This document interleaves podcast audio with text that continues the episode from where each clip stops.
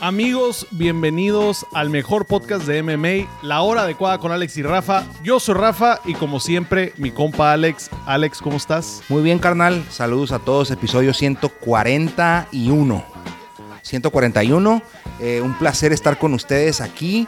Eh, traigo la chamarra de Brandon Moreno, güey. Entonces me siento super saiyajin muy, muy activado Super Saiyan fase 3, cabrón. Hay que confesar lo que pasó, ¿no? O sea, llegué y andaba haciendo sombra y todo Andaba haciendo unos berimbolos aquí en las escaleras de mi barbería, el Alex, pero la neta, la neta, como que hasta más rápido te vi, güey. Cabrón, está pasada de verga, güey. Guacha, quiero mostrarla. Trae el pinche Moreno. y luego el doradito con negro de sí, Me la voy a llevar. me dice mi esposa, ¿te la quieres poner todo? Sí, me la voy a poner en una boda. Estoy seguro que vas a dormir con ella. Voy a este una. En lugar de llevar saco, voy a llegar con la chamarrita y una corbata. Me vale dick. Oye, no creo que sea mal, ¿eh? O sea, depende de quién es la boda. Puede que ofenda a varias personas, pero no hay pedo. Ese es pedo de ellos, no, no tuyo, güey. Si alguien se ofende porque traes la de Brando Moreno, ellos están mal, no tú. Fuck them. Oye, este, hay mucho de qué hablar. Yes. Traigo yo la de la UWC. Muy buena. Digo. Es negra con dorado también con Alcaraz.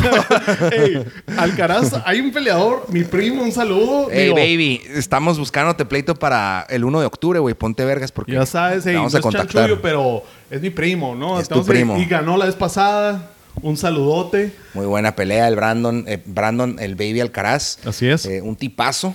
Buen pedo. Nos cayó muy bien y esperemos que pueda pelear ahora en, en, octubre en UWC 29. Venimos de narrar esas peleas, Rafa. ¿Cómo te sentiste? Increíble, la verdad. Ya van varias peleas que nos toca narrar, que tenemos el honor. Un saludote a Alex Islas, a Alex Carranza, a todo el equipo de producción de la UWC, que la neta, wow. Los que no vieron el evento en Facebook Live o en UFC Fight Pass se perdieron de calidad de producción, calidad de de todos los camarógrafos, las tomas. Nueve peleas, siete finalizaciones, cabrón. Wow. O sea. y aparte, emocionante, pues, o sea, el ambiente. Y como dice Rafa, llevamos rato narrando ya para otras promotoras también. Y el, el, nivel de producción de este evento fue, güey, o sea, nos hablaban al oído, todo salía fluido todo salió bien. Hasta nos pusieron a narrar ahí con Forrest Griffin la cuestelar y la estelar, güey. Y yo me la creo, ¿eh? O sea, sigo acordándome Un que tipazo, estaba... ¿no? No, no, no. Tipazazo. Otro nivel. La verdad, nos ha tocado la fortuna de, de conocer dentro del ambiente a muchos arte marcialistas, a mucha gente de la UFC. Y la neta, hasta ahorita, todo mundo súper tipazos. O sea, no te puedo decir, ah, este vato es un mamón o esta morra es así muy creída todo mundo. Yo sí. No, no es cierto. Hijo de tu madre. No voy a decir nada. Bueno, tú de repente te, llevas con, más raza de, peleadores, ¿no? Rafa, pero... es, Rafa, es, muy amor y paz. Y tiene razón, la verdad, la mayoría de la raza excelente. No, pero Forrest Griffin, Forrest, la verdad, muchísimas gracias por, por acercarte a nosotros y comentar, porque pues fue un honor, o sea, era un, un sueño hecho realidad. Güey, lo tengo en el WhatsApp a Forrest. A Forrest y a Anderson Silva. Los es tengo otro en nivel, WhatsApp. Es otro nivel. Pedo, el vato, o sea, el siguiente día. Nos dio la tarjeta de él, de no, que el siguiente día me escribió igual de que, hey, muchísimas gracias, se la rifaron, fue un placer narrar con ustedes. O sea, yo no me la creía, obviamente. No. Ahí me ves con mi esposa. Ah, igual yo, güey. No, es otro nivel. y obviamente mi esposa no sabe qué chingados con Forrest. Seguimos sin creérnoslas, ¿no? Bro, era, mi esposa sí sabe qué pedo, güey. Mi esposa sí, es de que ella vio el Ultimate Fighter donde ganó Forrest Griffin. Y aparte que lo hemos visto más veces, ¿no? Pero, no, para ser campeón, todo. Forrest Griffin es next level, ¿no? Para mí, Forrest Griffin me cayó el hocico cuando le ganó a Shogun Rua por Mataleón. Porque Shogun Rua venía de Pride venía con, venía, era el número uno del mundo casi, porque fue el campeón del Grand Prix de Pride, le ganó a Rampage por rodillazos, venía, venía con todo el hype del mundo y le pusieron a nada más y nada menos que Forrest Griffin. El primer round le metieron unos codazos a Forrest, pero Forrest siendo Forrest, que no se rinde nunca, lo cansó y le hizo mataleón en el tercer round, güey. Entonces, para mí fue como pinche Forrest, güey. No, y la neta que el vato... Rompe quinelas. Muy, se ve que es un vato inteligente, se ve que es un vato bien centrado. O sea, el vato estaba ahí y venía a pasársela bien, a ver peleas y No lo vi que tomara estudiar. No, No, el, vato, estaba analizando El vato como... iba enfocado, iba Es a un pro, chambear, es un pro. Y te digo, se hace que es muy, muy inteligente. Con todas las personas que lo veía hablar, el vato siempre como que muy, muy enfocado, muy estratégico. Como que lo sentí como mucha estrategia. Y la verdad, un honor, pues estar comentando peleas y luego con una leyenda Hall of Fame. Hall of Famer. A mí me tocó UFC también champ. con Dean Lister, también me tocó. Tough winner. Tú ya narraste con Dean Lister, O que sea- por cierto se veía mamadísimo. Este, Y como tañado, ¿no? Como que venía de. Anda preparándose para algo, ¿no? Yo lo vi y siento que se está metiendo testosterona, o sea, se vale porque él es un peleador retirado, ¿no? Y como Joe Rogan lo dice, o sea, él se mete testosterona. Yo creo que Dean Lister se está metiendo testosterona porque se veía increíblemente fuerte. La verdad que Ese sí. vato le ganaba a todos en ese cuarto, inclusive creo que a Forrest, güey. O sea, se veía Sí, se veía gigante, enorme. güey. Se veía enorme. Digo, 300 Forrest- libras de sólido, músculos así. Digo, Forrest Griffin se ve super fit, Sí. pero Dean Lister se veía que a quien, a quien que él se podía subir a la jaula y madrear a cualquiera que se hubiera puesto ahí con él. Que digo, no, es normal para él, pero wow. La neta, Dean Lister también un tipazo. Ahí andaba Brandon Moreno. También andaba el Brandon ahí. O Como sea, anécdota, te quiero contar que Forrest me dijo que le dije que acaba de nacer mi hija, ¿no? Que tenía tres semanas, que no dormía nada y la chingada. Y me dijo el vato, me dice, cuando yo perdí en Brasil, güey, perdí contra Shogun, la revancha. Y dice, lo primero que hice en cuanto perdí, güey, me fui a la chingada, me salí de la jaula, me regañaron, me querían multar, pero me fui porque yo ya quería regresarme a ver a mi hija, güey, acaba de nacer. Dice, mi vida cambió desde esa vez, yo ya, mi prioridad es mi hija. Y, y- y me dejó muy marcado porque recuerdas que el final del evento, corriendo. al final del evento, ¿qué hicimos, güey? Vámonos con nuestras familias, o Sí. sea, ya estábamos cansados, había pisto, había birria, había todo, Había pero todo. Había un after Muy muy, bueno, bueno, muy bueno. Muy bueno. Yo sé que todo el mundo que se quedó al after se la pasó súper bien. Nos quedamos un ratito, pero nos quedamos hasta que empezó.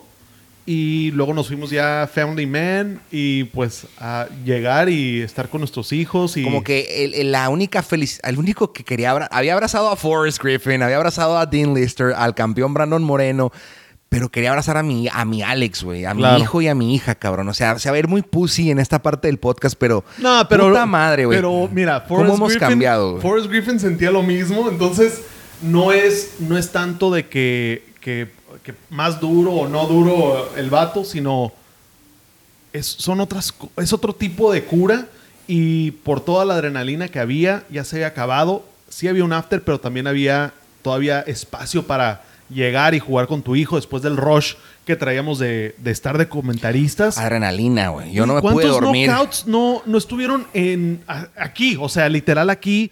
Muy Teníamos buenas peleas. Los mejores asientos de la casa los teníamos tú y yo. Teníamos micrófonos donde de todas maneras habíamos estado cotorreando, pero ahora lo alcanzó a escuchar todo el mundo. Sí, güey. Y estuvo muy divertido. Como La verdad es un placer narrar contigo. Este fue no- uno de nuestros picos, ¿no? Porque como lo decías antes de empezar la grabación, no tuvimos invitados. Esta vez fuimos tú y yo solos. Digo, Forrest Griffin, que fue al final, que pues no Claro, mames. special guest. Pero fuimos, o sea, tú y yo por siete peleas Ajá. completas. Fue como un podcast Enorme. de, de Fight Companion. No, estuvo perrísimo. O sea- yo me la pasé súper bien. La verdad, todas las peleas muy bien. Tú te aventaste el matchmaking de esas peleas. Muy buenas peleas, la verdad. Muy buenos peleadores, o sea, buenos gimnasios. Hubo una que tú sabes cuál, no voy a mencionar, pero hubo una que se, se terminó muy rápido y, y sí me quedé con el sabor de boca que dije, chingado, güey. Siento que no hice buen trabajo ahí, pero pues me dijo Raúl Arbizu, me dice, güey, a veces, a veces salen Pues así, sí, güey, o sea... Mira, hay veces que hay golpes de suerte que dices tú, estos vatos se van a dar en la madre y el segundo número uno se acaba. Caín Velázquez contra este... Gano. Pues con JDS. todas esas dices tú, va a ser una guerra y de Pinche repente se Caín. Velázquez me la debes todavía, cabrón, ¿eh? Yo estaba pensando la de... La de... JDS, la 1. Sí. Sí, sí, sí. Esa, yo que- fui a verla a Los todo el Ángeles. mundo de que Fox Sports y Fox todo el Sports va a rollo. durar tres rounds Sí, mínimo. o sea, aquí vamos a meter todos los patrocinadores. nada, güey, nada, Fue como que, fight, se acabó. Este, para cerrar el tema de Forrest Griffin eh, y este episodio dedicado a Forrest, creo que cabe mencionar, me comentó el coach Raúl, que el libro de Forrest Griffin está pasado de verga. Órale. pasado de verga, lo quiero leer, me lo- ya lo leyó Raúl. Dice que trae unas anécdotas asquerosas, Órale. las cuales Raúl ya le preguntó a Forrest en persona y me dice que, o sea, que vale mucho la pena el libro de Forrest. Es un bestseller en Nueva York. Ok. O sea, New que York Times el- bestseller, es todo un- kit. Forrest Griffin, el, el vato... Mira, la neta es, es Hall of Famer. El vato llegó a Tijuana manejando el carro de su mamá. No manejó su camioneta. No me pregunten por qué. Seis horas y media desde Las Vegas. El güey le pidió vato. Y el vato nos dice, "Ah, seis horitas. Cualquier madre. O sea, Así, no lloró. ¿cuál no es lloró. el pedo? Y me voy a regresar hoy. Pero sí, traía. regresó Porque, ese porque, mismo iba- día, ¿no? porque al día siguiente había un evento en el Valle de Guadalupe y le dije, ¿vas a ir? Me dijo, no, no, no, me regreso hoy. O sea, es un tipo raro, pues es Forrest Griffin. Es un... Y se fue en el carro de su mamá y dice que no cabía, cabrón. Porque No, está no, no. enorme. Mire, mire, parece que juega básquetbol, güey, está gigante. No, la neta, un tipazo, una noche, pues, completamente memorable de principio a fin. Las peleas de Facebook Live también estuvieron bien perras, o sea, Güey, conclusión, hermanos. Este podcast empezó como un hobby para Rafa y para mí, con metas. Sí, con metas. Sí tenemos metas aún. ja, ups, salió el peine. No, no, o sea, lo no, hicimos pues la idea siempre fue divertirnos, expresarnos y lograr cosas. trascender en algo, ¿no? Trascender. Este, en este mundo venimos a trascender. La, la, ¿cómo se dice? La frase o el lema es nunca vamos a parar.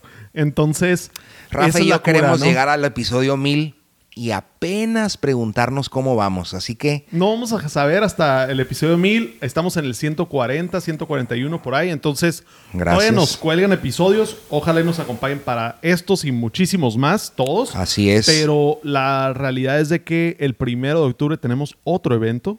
Primero Dios ahí vamos a estar narrando. Este, y esperemos inspirar a la raza. O sea, porque.